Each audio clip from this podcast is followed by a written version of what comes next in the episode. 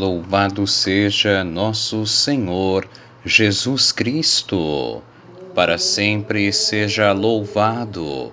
Um bom dia, feliz e abençoada quarta-feira, dia 16 de fevereiro.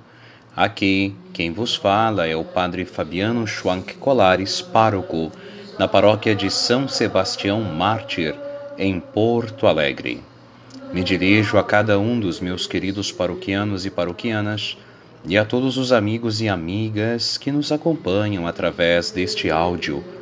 Gostaria de te oferecer uma palavra de fé, de paz, de esperança e te convido para iniciarmos o nosso dia com o nosso Deus. Em nome do Pai, do Filho e do Espírito Santo. Amém. Eu desejo que a graça que é nosso Senhor Jesus Cristo, o amor de Deus Pai, a força, a luz, a unidade do Espírito Santo estejam entrando na tua casa, no teu caminho para o trabalho, na tua vida, estejam convosco. Bendito seja Deus que nos reuniu no amor de Cristo. Querido irmão e irmã, é sempre uma alegria compartilhar contigo da palavra do Senhor.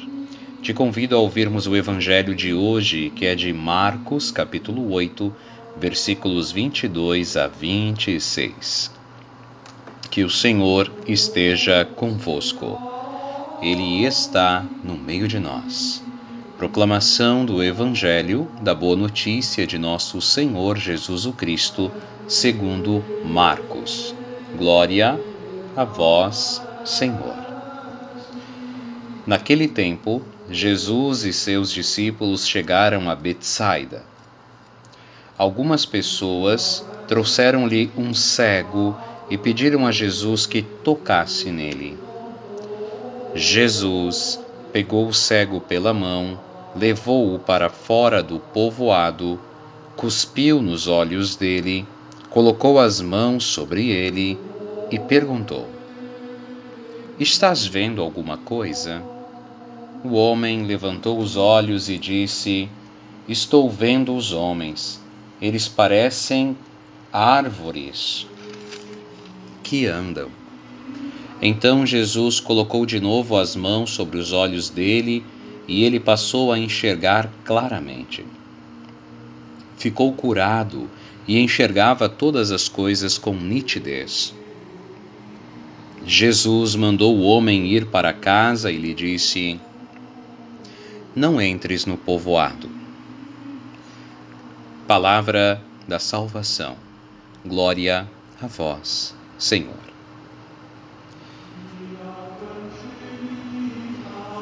Ele passou a enxergar todas as coisas com nitidez.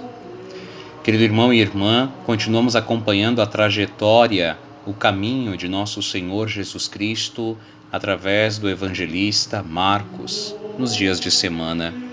Jesus agora novamente atravessa o mar da Galileia e vai a Betsaida, que era uma cidade pesqueira que ficava a nordeste do mar da Galileia. Chegando lá, trazem a Jesus um homem que era cego, um homem que era cego pediram a Jesus que tocasse nele. Pediram a Jesus que tocasse nele porque acreditavam que Jesus poderia fazer algo por esse homem que era cego. E é muito interessante como São Marcos gosta de ser detalhista, apesar de ser sucinto. Marcos nos ensina que podemos sim ser sucintos e ao mesmo tempo profundos, e é o que São Marcos é. Não faz muitos dias nós ouvimos o evangelho que dizia que Jesus havia curado um homem que não ouvia, que era surdo, mudo. E Jesus o fez com através de sete ações, sete verbos. E no final, Marcos disse: Jesus fazia bem todas as coisas. Claro, o número 7 é o número da perfeição. Nos lembra, sim, é, que Jesus fazia com perfeição aquilo que lhe cabia. Naquela ocasião, a cura daquele homem.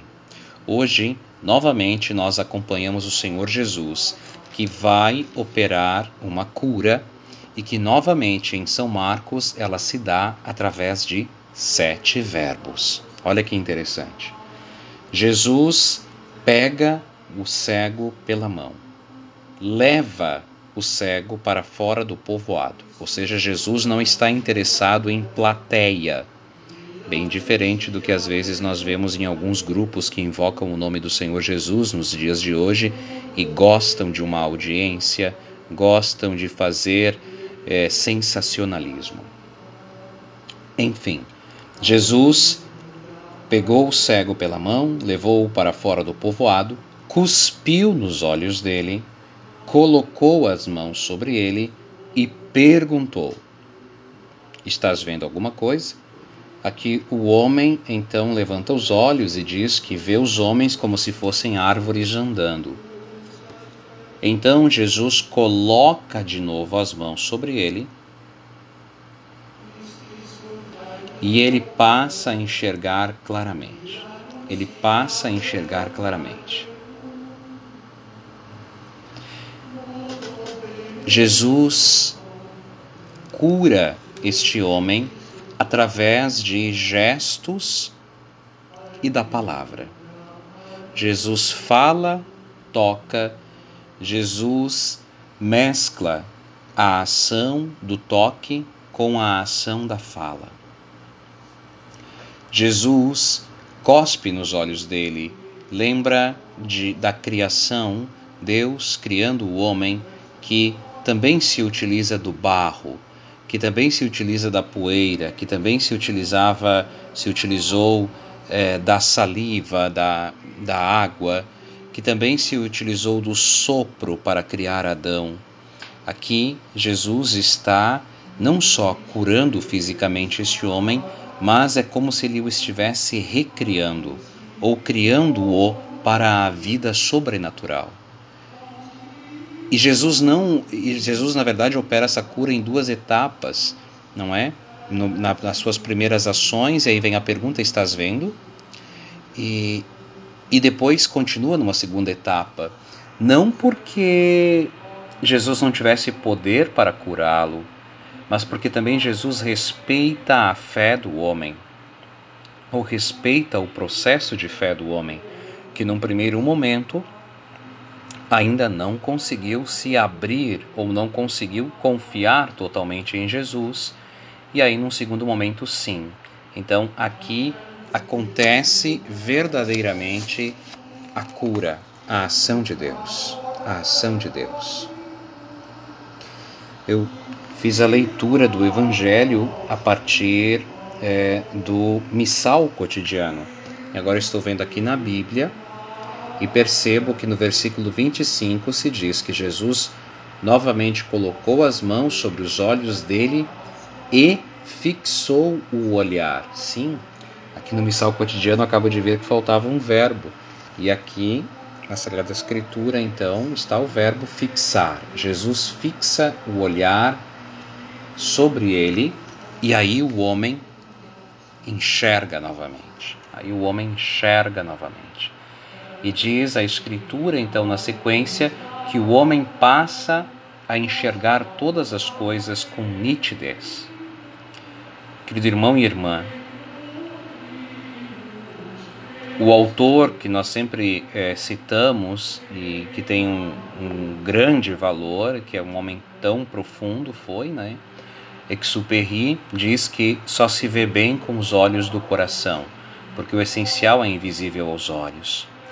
Quando Jesus concede a este cego a graça de ver e agora de ver nitidamente, esta palavra nitidez, enxergava com nitidez, significa que ele enxerga as profundezas, significa que ele enxerga a essência, significa que ele recebeu a graça de ver com os olhos do coração. E nós podemos ter a graça da visão, da visão é, física, mas todos nós necessitamos da graça de vermos com os olhos do coração, para não nos enganarmos com as pessoas, para não cairmos em emboscadas, para não nos frustrarmos tanto, há a necessidade de vermos o coração, a consciência. Tanto que se diz que a gente só passa a conhecer alguém depois de um tempo de convivência. É, ao ouvir este Evangelho, nós pedimos ao Senhor a graça de enxergarmos com nitidez, de vermos com os olhos dele que enxergam a essência, que enxergam o essencial, que percebem o principal. E querido irmão e irmã, hoje a primeira leitura é da carta de São Tiago. Depois você pode ler carta de São Tiago, capítulo 1, versículo 19 a 27. Lá pelas tantas, São Tiago diz assim, é, no versículo 23, no versículo 22, desculpe. Todavia, sede praticantes da palavra e não meros ouvintes, enganando-vos a vós mesmos. Olha que forte isso. Sede praticantes da palavra e não meros ouvintes. Quantos anos nós ouvimos a palavra de Deus? Há quanto tempo nós ouvimos a Sagrada Escritura. Não, o Senhor uh, Tiago aqui está dizendo que não devemos ser meros ouvintes, mas praticantes. A palavra precisa descer do nosso ouvido ao nosso coração. Ou seja, ela precisa passar a incentivar, a influenciar, a direcionar a minha ação. De nada adianta dizer que vou fazer certo, que vou seguir Jesus, quando as minhas ações não condizem com o seguidor de Jesus. Por exemplo, sinto inveja, é, não quero que as pessoas é, participem, é, não sei acolher, sou grosseiro, só quero que a minha vontade se cumpra. É, não, não posso ser assim. Eu sou cristão. Eu sou ouvim, eu sou praticante da palavra. A palavra me diz que eu devo ser manso de coração, que eu devo amar o próximo, que não devo desejar a morte, que devo ser honesto, justo, que devo ser temente a Deus. Então, nas minhas ações, a palavra precisa frutificar. E isso só será possível se nós viermos diante da palavra numa atitude de fé, numa atitude de humildade, e se nós pedirmos ao Senhor a graça de Ele nos ajudar a vivermos o que nós ouvimos, a crermos no que ouvimos e a vivermos o que cremos. Olha que forte isso. Crermos no que ouvimos e a vivermos o que cremos. Pedimos ao Senhor a graça de vivermos como a palavra nos ensina, de vivermos como a palavra nos inspira. Que o Senhor nos dê esta graça. Pai nosso que estais nos céus, santificado seja o vosso nome, venha a nós o vosso reino. Seja feita a vossa vontade, assim na terra como no céu. O pão nosso de cada dia nos dai hoje. Perdoai-nos as nossas ofensas, assim como nós perdoamos a quem nos tem ofendido, e não nos deixeis cair em tentação, mas livrai-nos do mal. Amém. Ave Maria, cheia de graças, o Senhor é convosco. Bendita sois vós entre as mulheres e bendito é o fruto do vosso ventre, Jesus. Santa Maria, Mãe de Deus, rogai por nós, os pecadores, agora e na hora de nossa morte. Amém. Nossa Senhora, Mãe de Deus, rogai por nós. Ó Maria concebida sem pecado, rogai por nós que recorremos a vós. São Sebastião Mártir, rogai por nós. Querido irmão e irmã, compartilho a alegria de ontem à noite, à tardinha, na missa das 18, ter sido empossado como pároco da paróquia de São Sebastião pelo nosso arcebispo Dom Jaime, com a participação é, de um bom número de padres, colegas queridos, também de um bom número de é, amigos na fé, amigos no Senhor, de paroquianos das paróquias por onde já passei e também de paroquianos da paróquia onde estou iniciando é, o meu ministério, o meu pastoreio como pároco. Muito obrigado pelo carinho, pela oração. Recomeçar, começar de novo, cativar, conhecer, aprender, conviver, é, ter o tato e o discernimento para tratar com as pessoas é, é um desafio, sem dúvida alguma. E eu conto com a tua prece, conto com a tua oração. Que o Senhor esteja convosco, Ele está no meio de nós. Abençoe-vos, Deus Todo-Poderoso, Pai, Filho e Espírito Santo. Amém.